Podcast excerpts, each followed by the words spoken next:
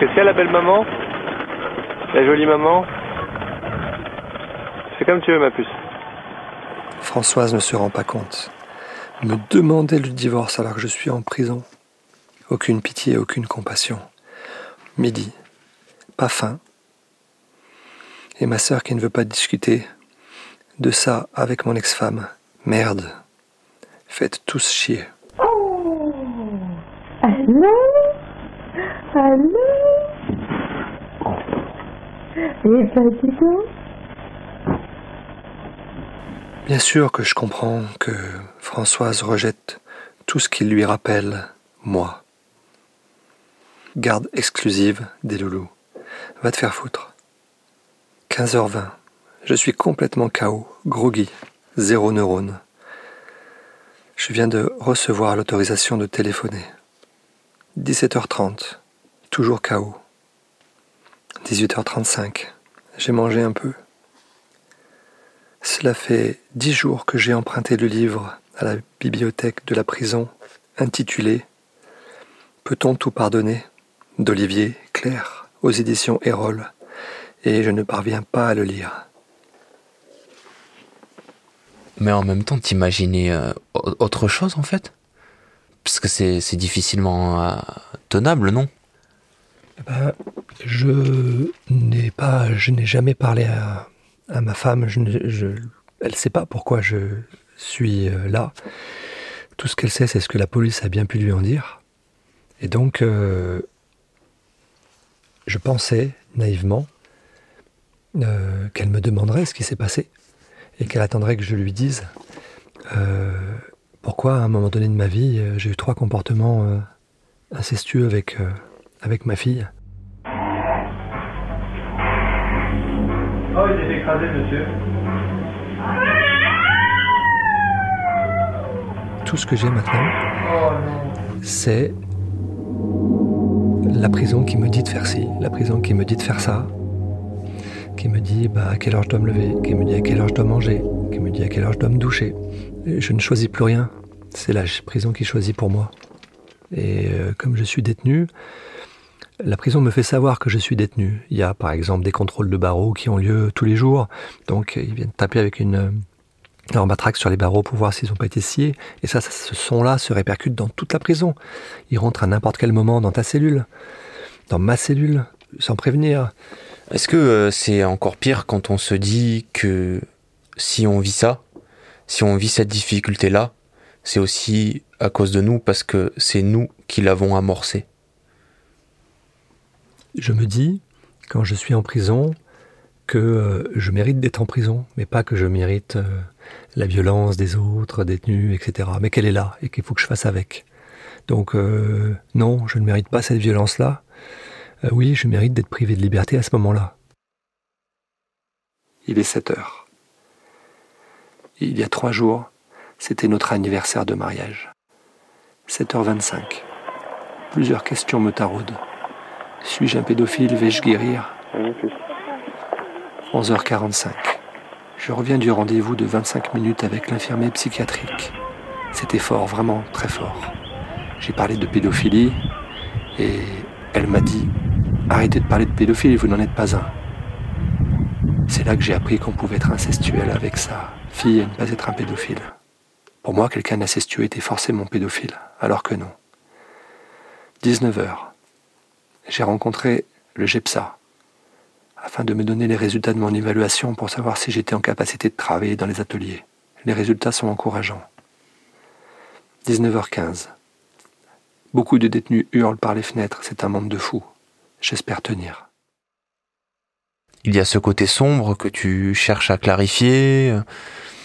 Et toi, t'en es où à ce moment-là? À ce moment-là, je suis tellement déstabilisé, tellement fragile, que les psychologues me, font une approche assez douce et me permettent de comprendre plutôt le, le mécanisme qui a fait que j'en suis arrivé là. Et on est vraiment au tout tout début du mécanisme à ce moment-là.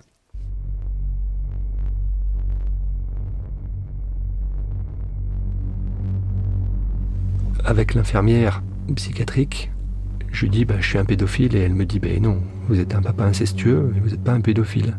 Et je lui dis bah, expliquez-moi la différence. C'est très simple, il dit quasiment tous les papas sont amoureux de leur fille. Par contre, très peu de papas passent à l'acte réellement. Mais ça n'empêche pas qu'il y ait un lien très privilégié avec sa fille. Alors qu'un pédophile, c'est quelqu'un qui aime les enfants, d'une manière générale, et qui veut faire l'amour aux enfants. Et moi, j'ai pas envie de faire l'amour aux enfants. J'avais à l'époque juste envie de, effectivement, euh, très proche de ma fille, et c'est là où j'ai eu les attouchements avec ma fille. Et j'ai jamais été attiré par d'autres enfants. Donc il me dit, bah voilà, vous êtes effectivement un papa incestueux à un moment donné de votre vie, mais vous n'êtes pas un pédophile.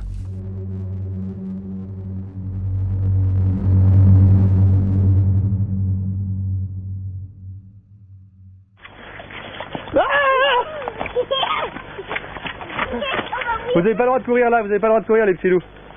Ça sinon ça glisse très fort. Attends, attends, attends, regardez, c'est fait mal. Ce matin, un autre gars m'a demandé si j'étais flic. Et je lui ai répondu Pourquoi? Tu as des PV à faire sauter? Ce copain et lui ont rigolé. J'ai appelé ma grande sœur.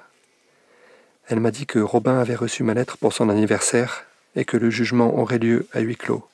Elle m'a dit aussi que les médias n'avaient pas le droit de diffuser des articles en indiquant le nom des délinquants, mais j'ai constaté sur les journaux que ce n'était pas toujours respecté. Vers 14 heures, j'ai rédigé un courrier pour Gigi afin qu'il puisse bénéficier du contrat garantie jeune pour les moins de 25 ans. Cela lui permettra de bénéficier d'un bracelet électronique et de sortir de prison. 18h10. L'auxiliaire, en charge de la distribution des repas, m'a donné 10 barquettes de radis et deux barquettes de thon épice kebab. Mort de rire. Ça y pas Apprends ma chérie, vas-y. Oui, c'est ça, c'est bien ma puce. Je te regarde ma puce, je te regarde ma puce. J'arrive euh, dans la salle de muscu et puis euh, il y a à peu près une 5-6 détenus qui sont en train de faire de la musculation, dont euh, deux ou trois qui sont des, des, des, habitués et qui font parfois 4, 5, 6, 7 heures de muscu dans, dans, la journée. Ils sont là tout le temps. Et donc euh, j'arrive, j'ai ma serviette euh, et je demande juste des explications sur comment on utilise telle ou telle machine. Et le gars me montre en mettant un genou à terre pour pouvoir faire mes biceps. Donc je commence à faire ça. Puis il y a quelques minutes après, euh, alors j'étais un peu en train de faire l'exercice, il y a un détenu qui passe par derrière et qui me donne un grand coup de tibia dans les côtes. Donc j'ai juste eu le temps de, voir le pied arriver sur le côté et de, de fermer mes côtes. Tout le monde s'arrête dans la salle de musculation de faire sa musculation et regarde ce qui va se passer. Est-ce que ça va être la bagarre générale? Est-ce que je vais réagir en lui rentrant dedans? Et là, je bouge pas et je le regarde et je lui dis Bah écoute, est-ce que tu peux attendre juste que je tire un peu sur mon bras pour pouvoir mettre le coup et je te dis quand tu le mets? Et à ce moment-là, le gars était super étonné parce qu'il me regarde et me dit Mais il savait pas quoi dire, quoi. Il est vraiment estomaqué et, il est complètement décontenancé par ce que je viens de lui dire. Et euh, je, dis, je commence à tirer sur le sur l'engin de musculation. J'ai dit, vas-y, maintenant tu peux y aller. Et en fait, il, il va doucement, mais vraiment avec une grande lenteur parce qu'il est complètement perdu. Et je le sens. Euh, donc il en donne deux, trois comme ça euh, d'affilée. Donc il respecte pas du tout ce que je lui dis, en fait. Et puis à un moment donné, euh, j'arrête la machine, je me lève. Il était un peu plus, petit que moi. Et puis je regarde les caméras qui sont au plafond et je lui dis souris, t'es filmé. Et là, il regarde des caméras, il dit oh putain, je me suis fait avoir. Je dis bah oui, tu t'es fait avoir mon gars. et il était dégoûté en fait. Donc bon, après, j'ai rien dit aux surveillants et le truc s'est arrêté là. Tous les autres détenus euh, étaient morts de rire dans la salle de muscu et il y a une espèce de ouais, de respect qui s'est installé à partir de ce moment-là parce que j'aurais très bien pu soit lui rentrer dedans, soit aller euh, en parler aux surveillants et puis il aurait terminé au mitard. Mais euh, j'ai gardé ça pour moi, c'est resté entre nous et ça, ça ils ont apprécié quoi.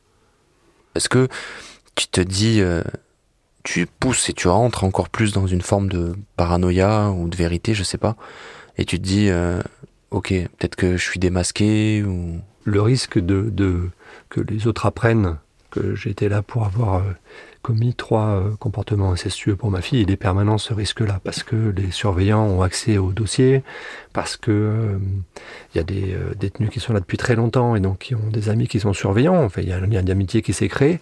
En même temps, je me dis, le coup de pied, il aurait pu le donner ailleurs. C'est-à-dire qu'il me l'a donné dans les côtes, il aurait pu me le donner dans la tête, et ça aurait été bien plus grave. Et là, je l'aurais peut-être pas vu arriver.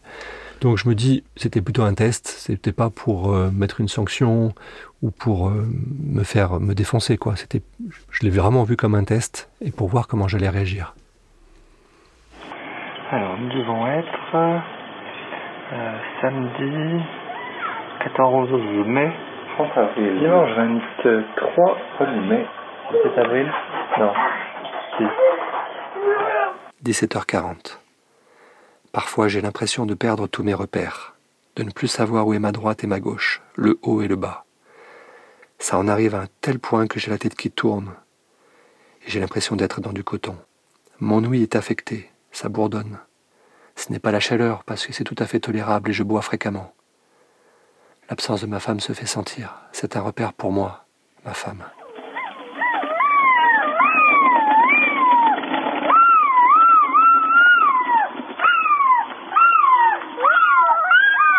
17h55.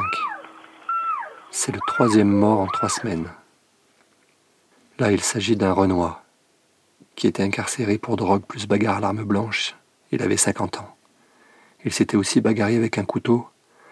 Il avait planté quelqu'un lors de son arrivée pendant ses 15 jours d'observation. La semaine dernière, il y avait une tentative de suicide qui avait échoué avec cette personne.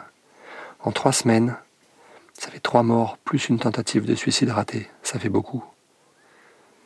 Et je vois à chaque fois passer les sacs plastiques en face de ma cellule. Et c'est vraiment très très dur. C'est là que je vois que je ne suis pas grand-chose.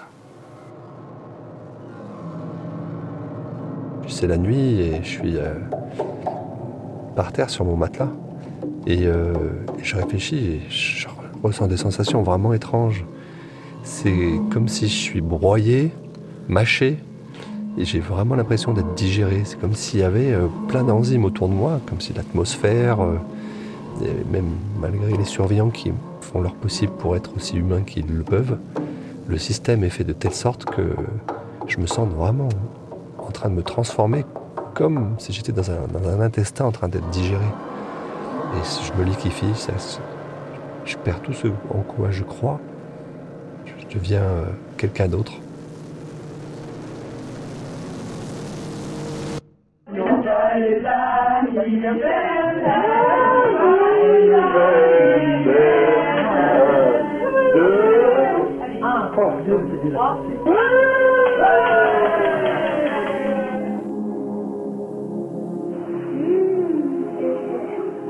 Pas le monsieur.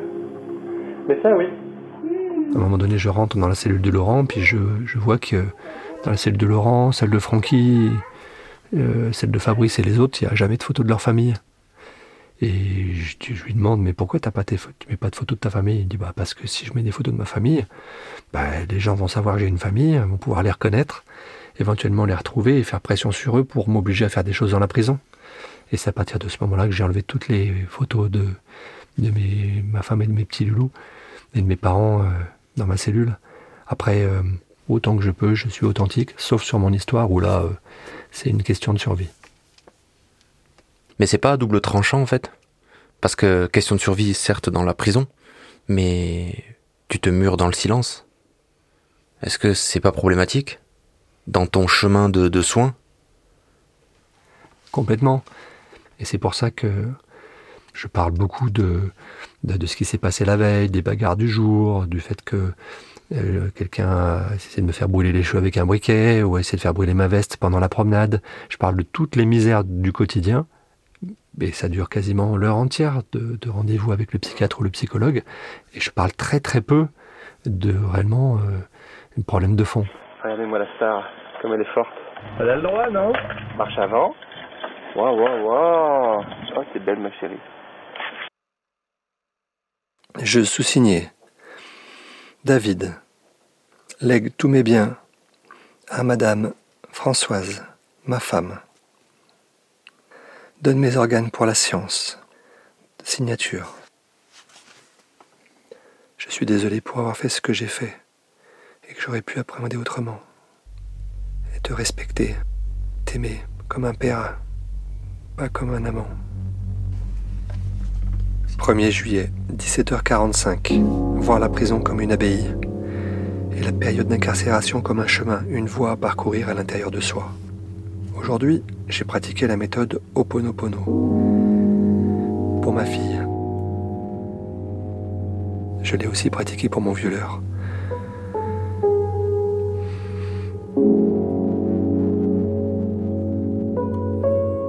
À suivre. L'écrit est une série documentaire imaginée et réalisée par moi, Alexandre Moniol. Musique originale et mixage, Charles de Cilia. Une production Atelier Frisson.